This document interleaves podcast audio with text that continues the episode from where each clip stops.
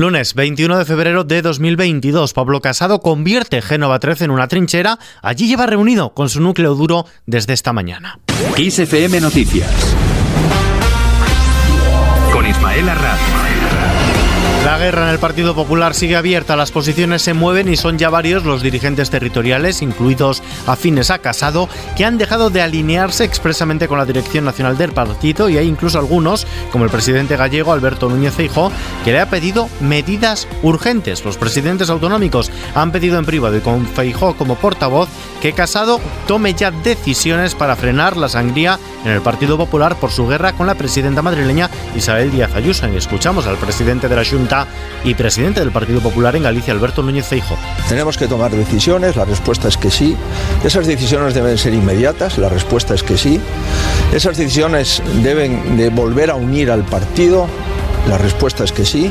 Y de esto eh, tenemos la obligación no ya como dirigentes del Partido Popular, sino como españoles de no crearle más problemas a España. La presidenta de la Comunidad de Madrid, por su parte, ha sostenido que la situación actual en el Partido Popular es insostenible y ha remarcado que considera que hace falta un giro absoluto. Isabel Díaz Ayuso. Sobre la solución del Partido Popular y el futuro que le espera a mi partido, eh, ahora se abre un escenario incierto que se va a tener que dirimir estos días y espero que esto se haga pronto porque la situación es muy grave, porque nos estamos desangrando, porque cada día que pasa nos hundimos en las encuestas y sobre todo porque al margen de lo que le está ocurriendo a mi familia, se le está haciendo grave daño a la Comunidad de Madrid y esto es imperdonable.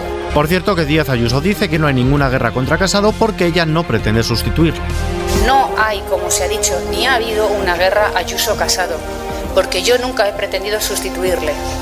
Yo nunca he pretendido ni, ni quiero estar en su lugar, porque mi sitio es Madrid y lo he dicho siempre. Sobre este asunto también ha opinado el presidente del gobierno. Pedro Sánchez ha pedido al Partido Popular que resuelva cuanto antes su crisis interna, porque la estabilidad que necesita España también la aporta el principal partido de la oposición, al que además ha emplazado a aclarar las acusaciones cruzadas de corrupción en su seno. Eso es lo que yo le pido a, como, en fin, como presidente y como eh, ciudadano, el que resuelvan esta cuestión cuanto antes pero sobre todo que aclaren eh, las dudas sobre irregularidades y corrupción eh, que pueda haberse eh, provocado en el seno de la Comunidad de Madrid. Cambiamos de asunto. En Castilla y León, 15 minutos ha durado la reunión de Mañueco y Tudanca. Mañueco se mantiene en gobernar solo. El presidente en funciones de la Junta de Castilla y León y candidato del Partido Popular a la reelección, Alfonso Fernández Mañueco, se centra ya en la reunión que el próximo miércoles tendrá con Vox para buscar un acuerdo de gobierno en solitario tras la mantenida con el PSOE celebrada hoy y que ha calificado de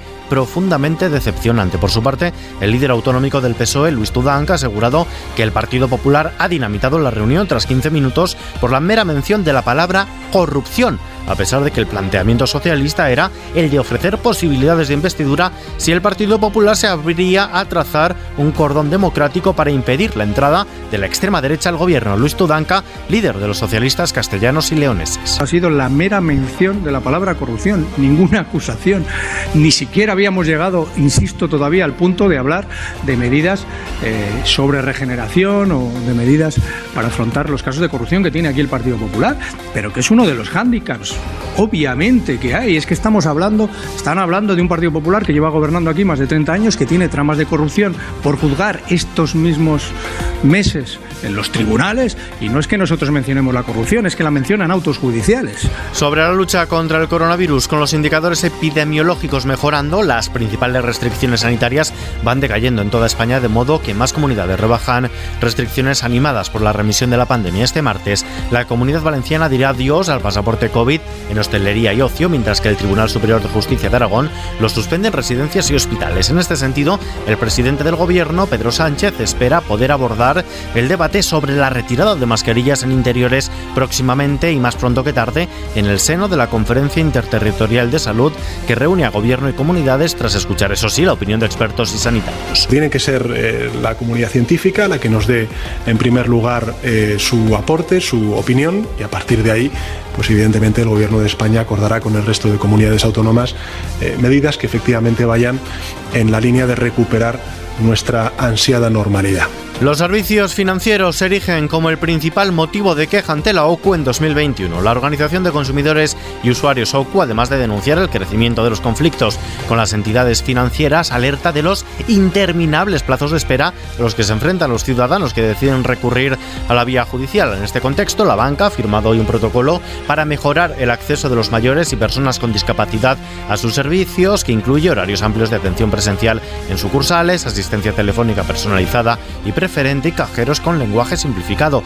Así lo ha explicado en rueda de prensa la vicepresidenta primera del Gobierno y ministra de Asuntos Económicos, Nadia Calviño. Más allá de una u otra medida concreta, yo creo que se trata de responder a la importancia de garantizar que nuestros mayores tienen un trato personal, humano y de calidad, que es lo que nos han estado pidiendo. En la bolsa el IBEX 35 ha bajado el 1,18%, ha perdido el nivel de los 8.500 puntos. Se queda en los 8.488 enteros, afectada por la caída de las plazas europeas por la situación en Ucrania. El euro se cambia por un dólar con 13 centavos. Y terminamos.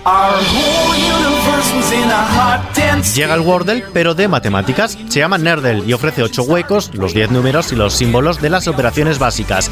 El objetivo, averiguar la operación aritmética correcta.